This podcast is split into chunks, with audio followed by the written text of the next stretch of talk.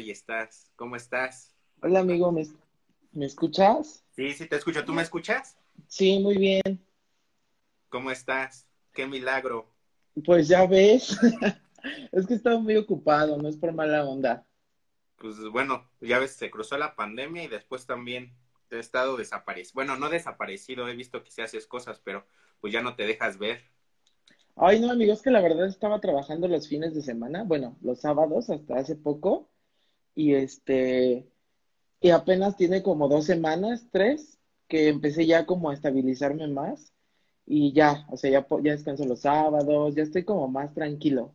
Entonces, pues ya, como que me estoy dando más tiempecito para, para retomar todo lo que tenía pendiente, porque sí tenía muchas cosas que dejé de hacer, pero ya, estoy más tranquilo. Mm, está bien. Oye, qué bueno que te animaste. Entonces, ¿a ti no te da pena hacer en vivos o qué? Ay, cero, amigo. Pues si sabes que mi fortaleza, mi especialidad es estar hablando enfrente de la gente. O sea, es mi pan de cada día, entonces no, no me da, no me da pena. Ah, está muy bien.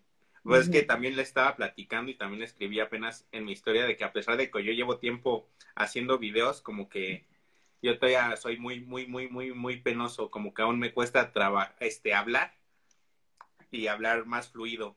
Entonces también estoy practicando y mejorando porque mi idea es hacer cursos y cosas, cosas que la tecnología nos ha dado la posibilidad de ya hacer y llegarle a más gente pero pues me trabo y mi idea es estar practicando para hablar más fluido y no trabarme y ya más cuando nos están viendo más personas. Entonces, este, que se me quiten los nervios, o esos nunca se van a quitar, pero ya cuando va avanzando en la plática ya, ya olvidarme un poco y sentirme cómodo. Entonces, la idea también de estos en vivos de los que me están dejando en, en mis cursos. Pues sí, amigo, yo creo que sí te va a servir mucho, pero la verdad es que, o sea, pues tú sabes que llevo muchísimos años de conocerte y, o sea, de como te conocí ahora, creo que sí hay como una evolución muy grande. O sea, el, también el ver cómo empezó tu canal, cómo eran, cómo te ponías súper nervioso así antes y ahora cómo eres y, y todo lo que haces, la verdad es que sí se nota un cambio. O sea, creo que como dices, jamás se deja de, de como de tener nervios y así, pero pues sí ha habido un avance en ti. Muy bien.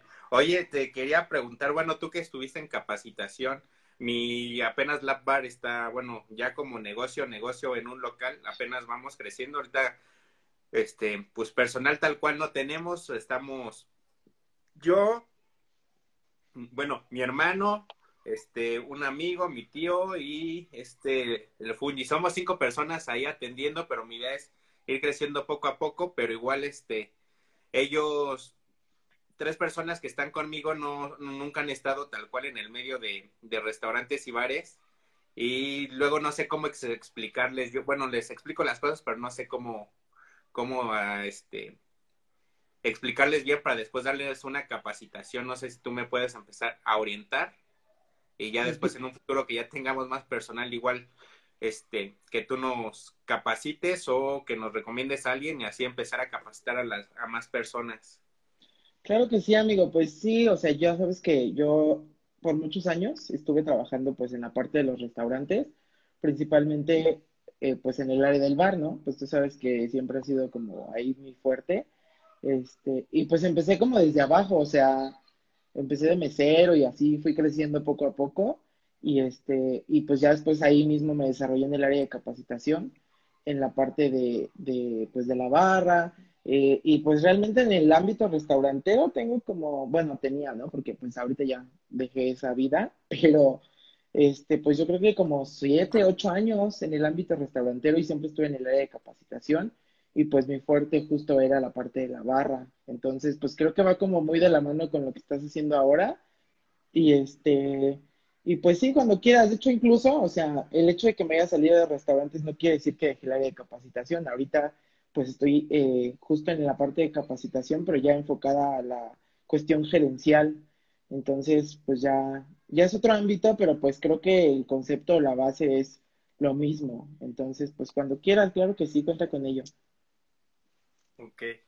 Y bueno, ahorita que estoy empezando como, como qué les puedo enseñar o, o me puedo dar cuenta para ir anotando o en el proceso de que voy aprendiendo tal cual, porque yo también he estado en ese ámbito restaurantero, pero ahora sí como operando o administrando tal cual un negocio, ¿no? Es como ahora sí mi, mi, mi primera vez y como que, que puedo este, anotar o empezar este, a explicarles o, o no sé, algo que me mm, poco a pues poco. Pues mira, mm, yo creo que tendrías que empezar básicamente por, por eh, explicarle a tu personal qué, o sea, qué es lo que quieres tú lograr eh, con este proyecto que, que pues estás haciendo actualmente. Y de ahí, pues ya obviamente tendrías que enseñarle las recetas, ¿no? Porque pues la vez que platicábamos hace poco, que pues no solo o sea, tú, tú te ves como muy grande, que eso está perfecto, ¿no? Entonces tú tendrías que justo empezar a, estandarizar tus recetas para que si, no sé, yo voy a tu terraza en, no sé, en Polanco, ¿no? Un ejemplo. Y después voy a tu terraza en Condesa o donde sea, en todos lados las bebidas me sepan igual. Entonces yo creo que algo que te, por lo que tendrías que empezar sería estandarizar tus recetas para que cuando capacites a tu personal, las bebidas sepan igual aquí y en China, ¿no? Entonces, y pues ahí también eh, yo creo que algo que influye mucho también es la manera en la que la preparan. Entonces también ahí las técnicas, todo lo que, lo que, lo que involucra realizar una bebida, creo que entraría muy bien en esta parte de, pues de empezar por ahí, ¿no? Como que primero tú estandarices, eh, visualices y ya de ahí para que se lo puedas impartir como a la demás gente. Ok.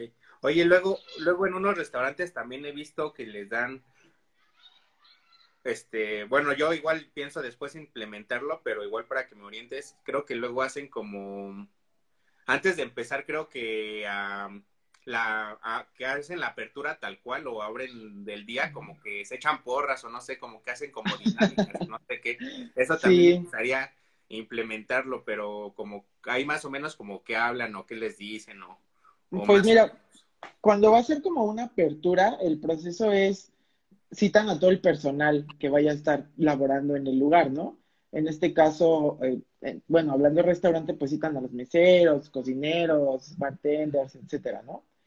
Obviamente la capacitación es a puerta cerrada, porque cuando tú abras el local, pues ya tú debes de saber ahí eh, que tu personal ya está listo para el servicio. Entonces, cuando son aperturas así, principalmente lo que hacen es llevan justo a todo este personal, lo capacitan a puerta. Amigos que, que me quiera escribir y me quiera que quiera platicar conmigo y ayudarme aquí en este en esta forma de empezar a, igual a, a, entrenarme para hablar y hacer lives, igual me puede escribir porque luego no quiero que se molesten como cuando empecé la bar, ya que veía que tenían más suscriptores, me estaban diciendo que por qué nunca los invité, pero pues igual no sabía si les iba a dar pena o no, entonces yo pues yo lo empecé solo y ya después me estaban diciendo que por qué no los invitaba, pero también no los invitaba porque no... Espero que sí te ayuden. Va, vale. Pues muchas gracias, nos estamos viendo. Vale, amigo.